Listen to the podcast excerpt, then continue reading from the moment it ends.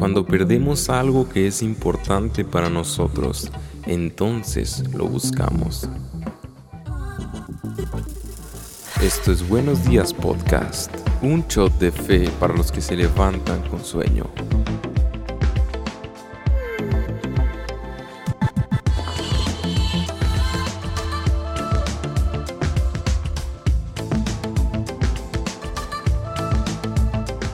Buenos días, podcast. Estamos en el episodio 29, continuando nuestra serie Pródigo. Hemos tenido unos episodios que realmente hemos disfrutado, el Paz y yo, porque es un tema muy interesante.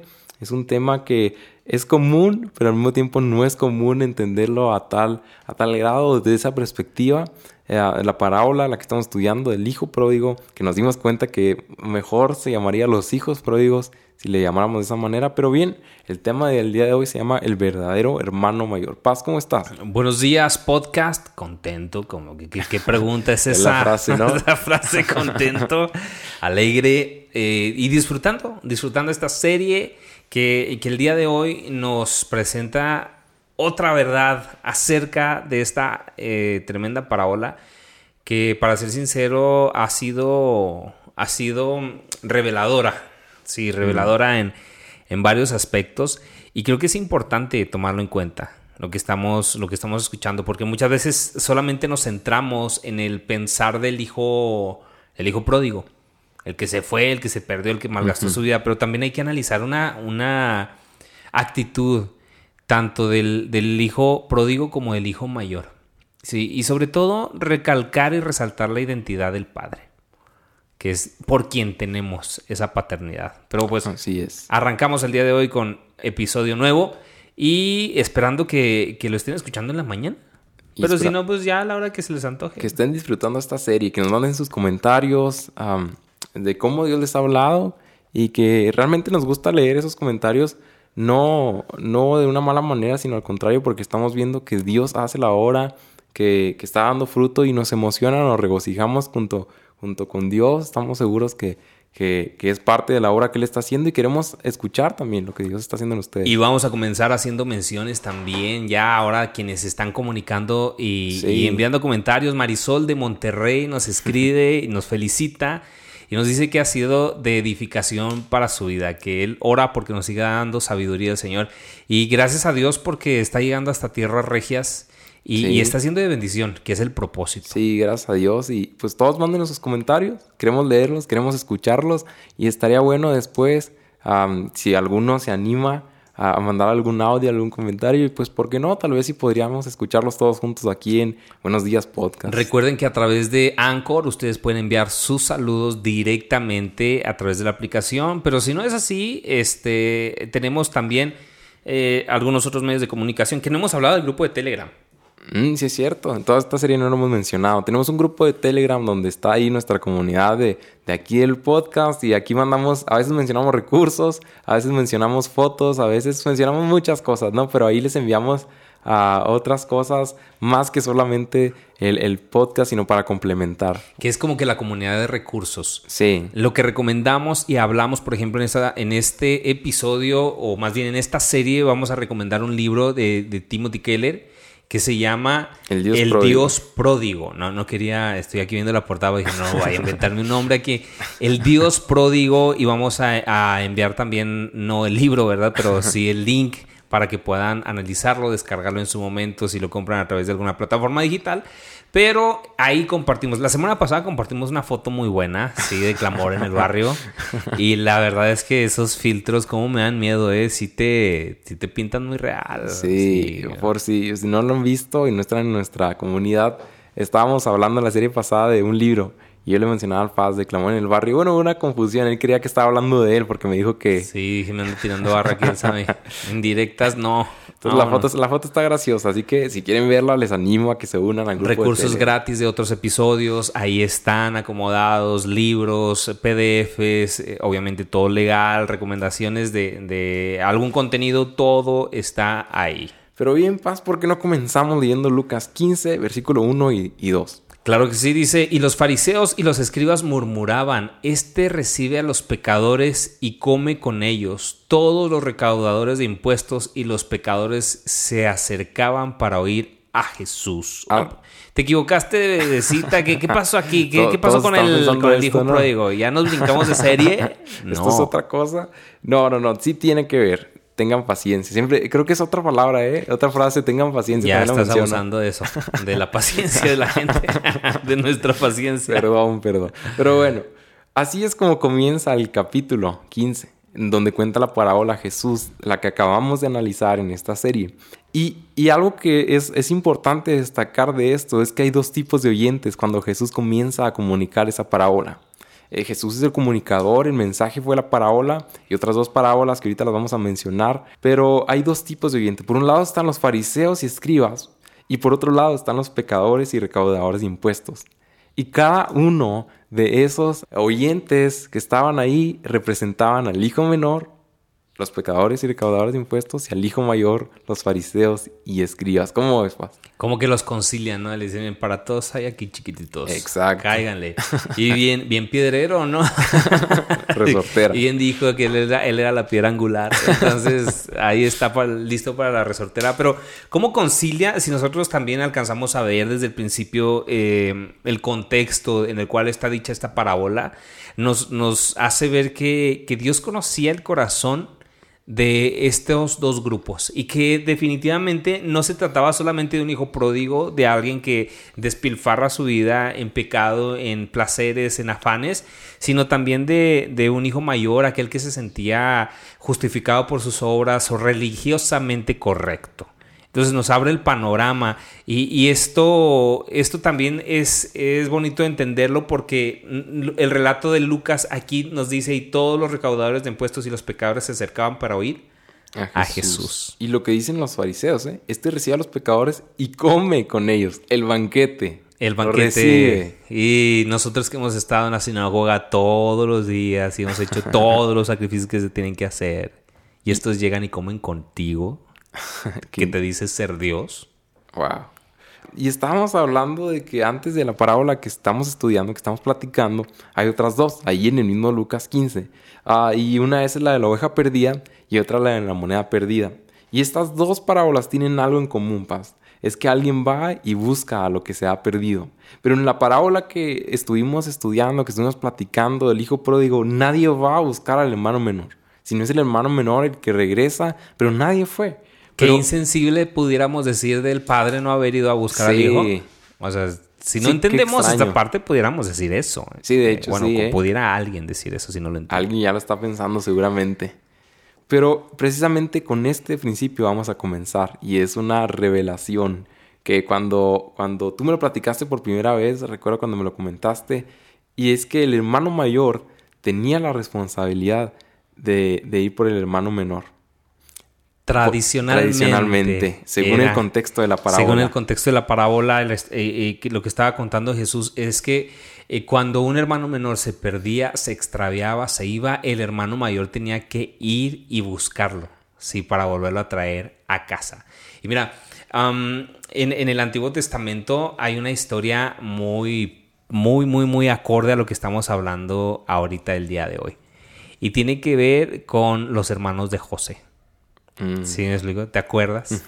que, que para no ampliar tanto la historia ni, ni reburjar a la gente, eh, a- uno de ellos él- él- él tiene que ir sí, a rendir cuentas a su padre cuando, cuando José, no sabían que era, que era el, el administrador de Egipto, se queda ahí y con, con los demás hermanos y, y le pide al menor y dice, no, no, no, tengo que ir porque si no, mi padre se va a morir. O sea, había una responsabilidad de los hermanos mayores por responder por los hermanos menores por cuidar de ellos, por buscarlos. No es nada más el, el- el vínculo natural, sino que eh, en realidad se demandaba que tenía que haber una búsqueda. Pero nosotros vamos a esta parábola y te das cuenta de que en esta parábola no hay quien busque al hijo pródigo. Y Jesús lo hizo intencionalmente.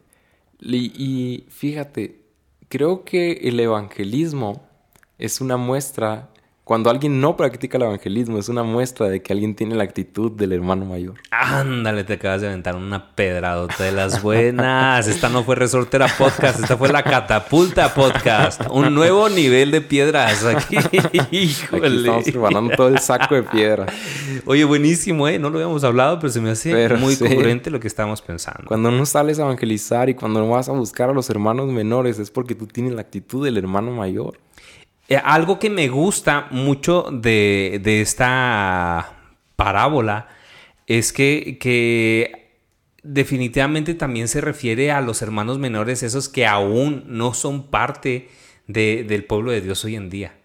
Sí, que son los perdidos, son, son gente que, necesita escuchar el Evangelio, que, serían todos. El mundo entero necesita escuchar el Evangelio y nosotros tenemos que ir con esa con, esa diligencia y con esa identidad de hijo mayor. Sí, porque tenemos una identidad, otra vez, volvemos, corazón de jornalero. No era corazón de hijo, era corazón de jornalero. Ellos estaban ocupados en las cosas del padre, aparentemente, en los campos, en el trabajo. Pero ¿qué le importaba más al padre que los campos, que sus posesiones, sino su propio hijo? Aparte, el padre tenía sus trabajadores, el padre podía encargarse de todo eso.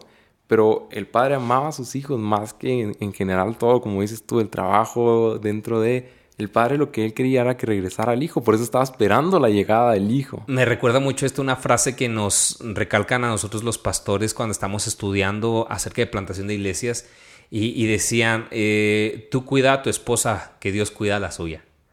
Y sí es cierto, la iglesia es la esposa de Dios. Y, en ocasiones muchos pastores se desviven por una iglesia, por la novia de Dios, pero descuidan a la suya, ¿no? A la propia. Y, tiene mucho que ver también con, con esta parte. Dios tiene en control su iglesia, su pueblo, y está preocupado por buscar al menor. Aquel que se ha perdido y aquel que necesita, ¿sí? quien, quien lo guíe de regreso a casa. Y algo que podemos destacar aquí es cómo el mensaje que Jesús decía era atrayente. Ahora no estoy diciendo que vendía el Evangelio ni que lo regalaba, pero sí de alguna manera atraía a los hijos menores. Y él estaba rodeado y comía con los hijos menores y los recibía.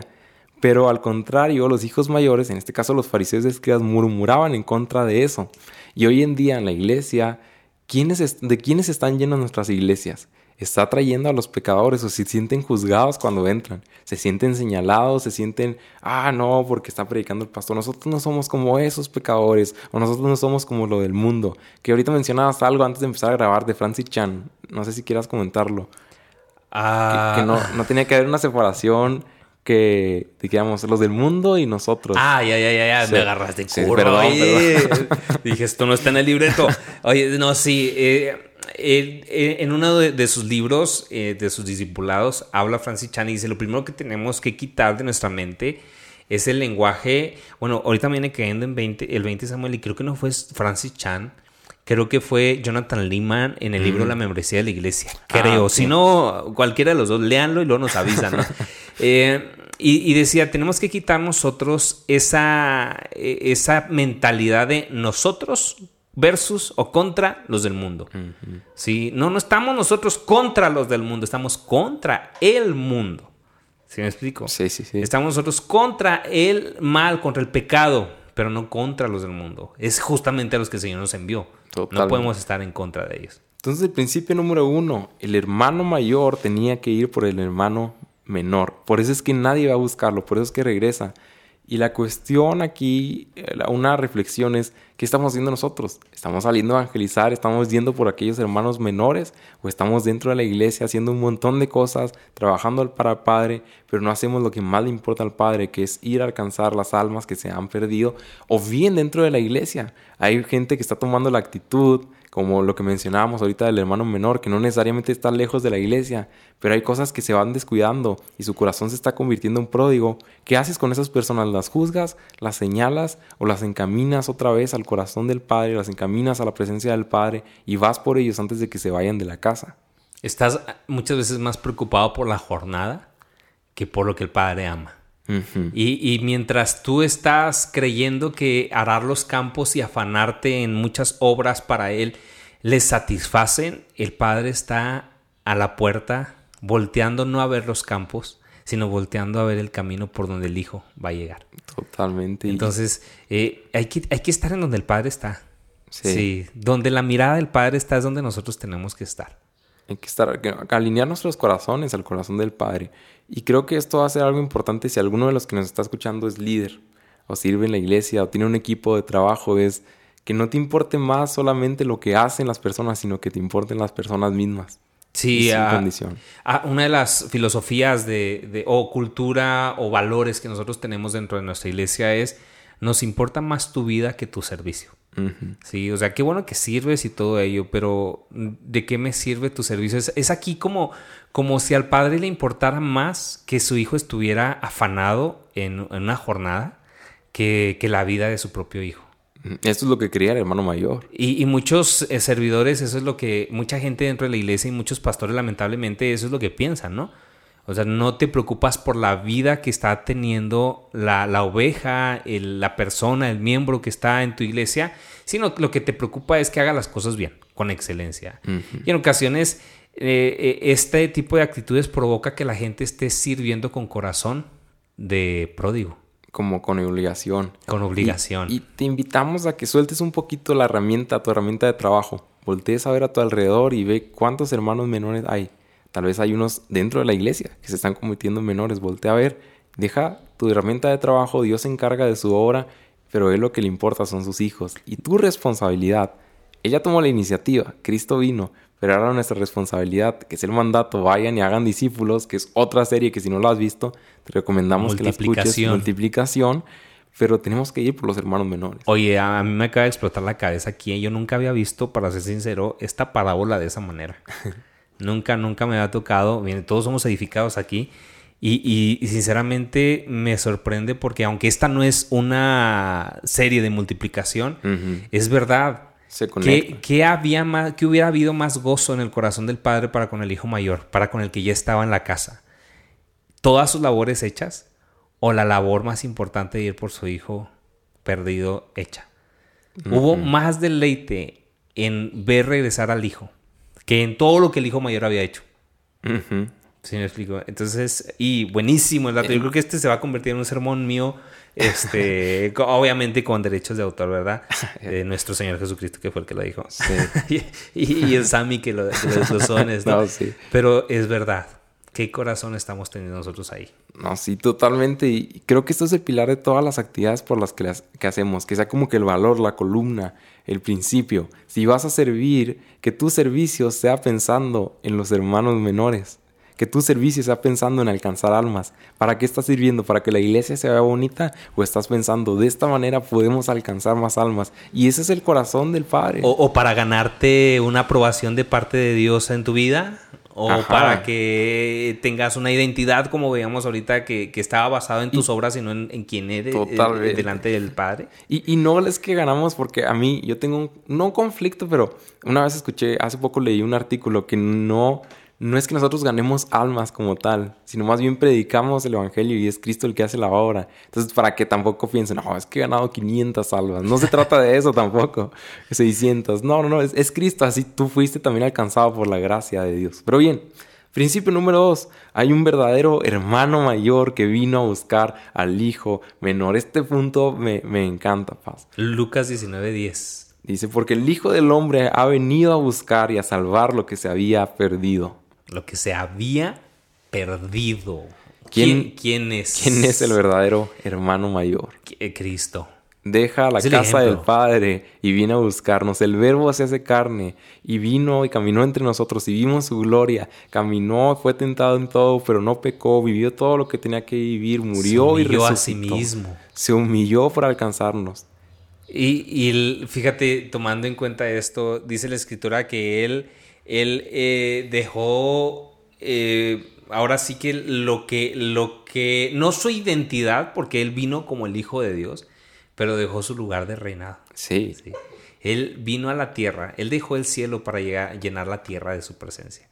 Y fue ahí en donde nosotros fuimos encontrados. Si él no hubiera venido a buscarnos a través de su vida, muerte y resurrección, entonces seguiríamos extraviados. Totalmente. Sí, y muertos en nuestros delitos y pecados. Porque Por eso hemos regresado de muerte a vida. por eso, y dice, dice el padre cuando recibe al hijo, estoy contento porque mi hijo ha venido de muerte, antes estaba muerto Y ahora y ahora vive. vive. Por eso en Lucas 15.2, cuando los fariseos, ahorita lo que leímos al principio, están murmurando porque dice, este recibe a los pecadores, o sea, hijos menores, y, Y come, come. con ellos, está ahí conviviendo con ellos.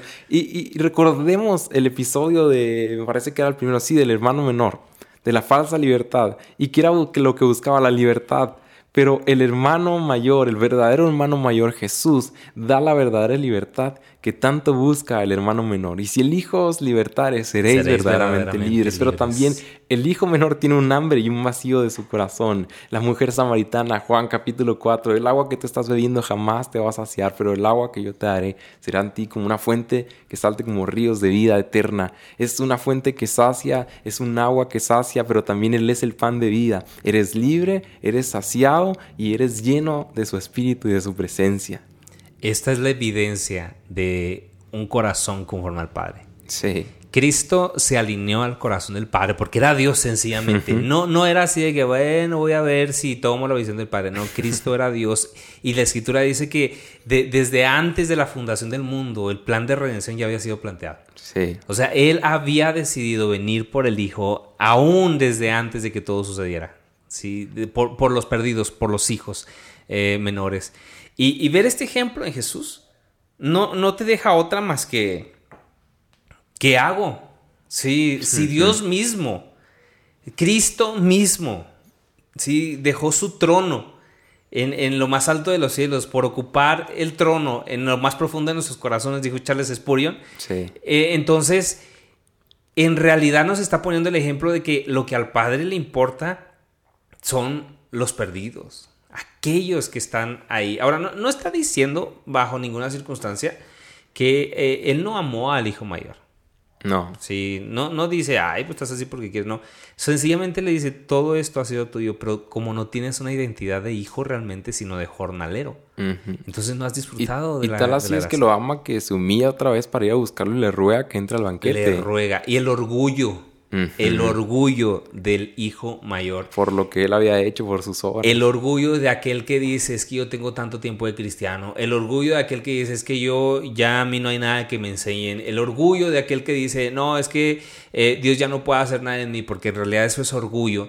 El orgullo de aquel que siente que, que ha hecho tantas cosas como para que puedan decir se merece la entrada al cielo o que Dios lo use. Ese orgullo te impide entrar al banquete. Sí. Es el orgullo por tu buena actitud, por tu rectitud aparente. Y bien, principio número uno, lo que aprendimos, era el hermano mayor que tenía que ir por el hermano menor. El dos, hay un verdadero hermano mayor que vino a buscar al hijo menor. Pero el principio tres, ese mismo verdadero hermano mayor ha venido a buscar tanto al hijo menor, pero también al hijo Fue a mayor. buscar y dice y le robó. Y le rogó. Vemos cómo le ruega. Pero, Paz, ¿por qué termina aquí esta parábola? ¿Por qué termina ahí? Porque a Juan se le acabó la tinta. Era Lucas. Perdona. Juan. Oye, estamos llevando la serie El Evangelio de Juan y para mí todo es Juan sí, ahorita. Porque Lucas, gracias. por- No, ahora sí me, me, detuviste de decir una herejía. Este, lo agradezco, lo agradezco. ¿Por qué, por qué la parábola termina aquí?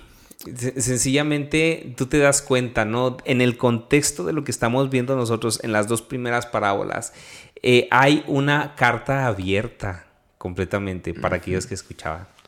Sí. Y recordando los dos tipos de oyentes que había ahí, los pecadores publicanos y escribas y fariseos. Exacto, carta abierta. ¿Cuál Estaba esperando la respuesta. Ajá. El hijo mayor, como vimos, eran los escribas y fari- fariseos y estaban afuera de la casa, estaban murmurando que recibía a los pecadores y estaba esperando una respuesta del, hijo, mayor. De- Mayor. del- del hijo mayor y a la vez del hijo menor. Sí, sí, cierto. Definitivamente, porque imagínate, si, si se acaba nada más con la historia del festejo del hijo menor y todo se acaba ahí, pues tú dices, bueno, esta parábola se trata del hijo menor, nada más. Pero no, esta parábola se trata también del hijo mayor. Y ambos tenían que responder. Los fariseos tenían que responder, los, los hermanos mayores tenían que responder, los hermanos menores tenían que responder. Y yo estoy seguro de que en esta parábola no solamente respondieron los hijos menores, sí. La palabra de Dios dice que es viva y eficaz y marco- más cortante que toda espada de doble filo. Y recordemos a uno de estos hermanos mayores, Nicodemo. Sí, Juan capítulo 3. Sí, uno de los, de los principales de la ley. Eh, definitivamente yo creo que no es el único. No creo que, que sí, sí es cierto. A veces hay mucha necedad en los hermanos mayores, en, en la gente que se siente religiosamente bien, pero la palabra de Dios es eficaz. Y, y yo creo que también muchos de nosotros hemos sido el hermano mayor. Sí. en muchas ocasiones. No tanto tal vez eh, en cómo tratas a alguien que viene de, de, de- de una vida de perdición, porque a lo mejor eh, hemos estado trabajando durante muchos años en decir tienes que recibirlos, tienes que aceptarlo, sino más bien en tu identidad como, como hijo, Sí. no como jornalero, como O hijo. O bien si te enojas y las cosas no van como tú quieres, por ejemplo. Exacto, y muchos ahí, yo creo que estamos siendo llamados todavía el día de hoy. Sí. Me Aún- atrevo a decir que hay muchos hermanos mayores escuchando este Dentro de podcast. la iglesia, Dentro con de la de iglesia. Ahorita escriban amén ahí en el envíen, no, no. Pero que Dios está tratando en su corazón y dice, ¿sabes qué? Tanto año y estoy con un hijo de jornal, con, con un corazón de hijo de jornalero. No tengo No- esa identidad de. no tengo de esa identidad hijo. de hijo de, de hermano mayor. Sí. Sí. Y, y creo que una de las evidencias más claras es cuando no te preocupa el hijo menor. Sí, totalmente. Y Jesús viene también por los hijos mayores y les invita a que dejen de confiar en sus obras, que dejen de confiar en lo que ellos hacen y, y puedan creer en lo, que, en lo que Él ha hecho, en que su obra es suficiente, que puedan creer en eso, que por la fe su rectitud es nuestra y que podemos tener el amor del Padre, pero ahora, aparte de solo confiar, una evidencia, como dices tú, es poder ir a buscar a esos hermanos menores también, dentro de la iglesia y fuera de la iglesia. Este es un llamado para todos los hijos con corazón pródigo. Dios está a la puerta y llama. Dios está esperando que, que vuelvas a casa y que puedas tener un encuentro nuevamente con Él. Y este también es un llamado para los hijos mayores. Hay una identidad en quien, eh, en quien tú eres en Cristo, sencillamente por eso. Por quien Él es en nosotros y para nosotros. Y no se trata de tus obras, no se trata de tus esfuerzos, no se trata de tus habilidades o capacidades, se trata de valorar esta identidad, de tenerla plasmada y sellada en nuestros corazones y amar lo que Dios ama como Dios lo ama. No se trata de lo que hacemos nosotros, se trata de lo que hizo Él. Gracias por acompañarnos hasta el final. Si esto te fue de bendición, te animamos a que lo compartas con tus amigos y tus contactos.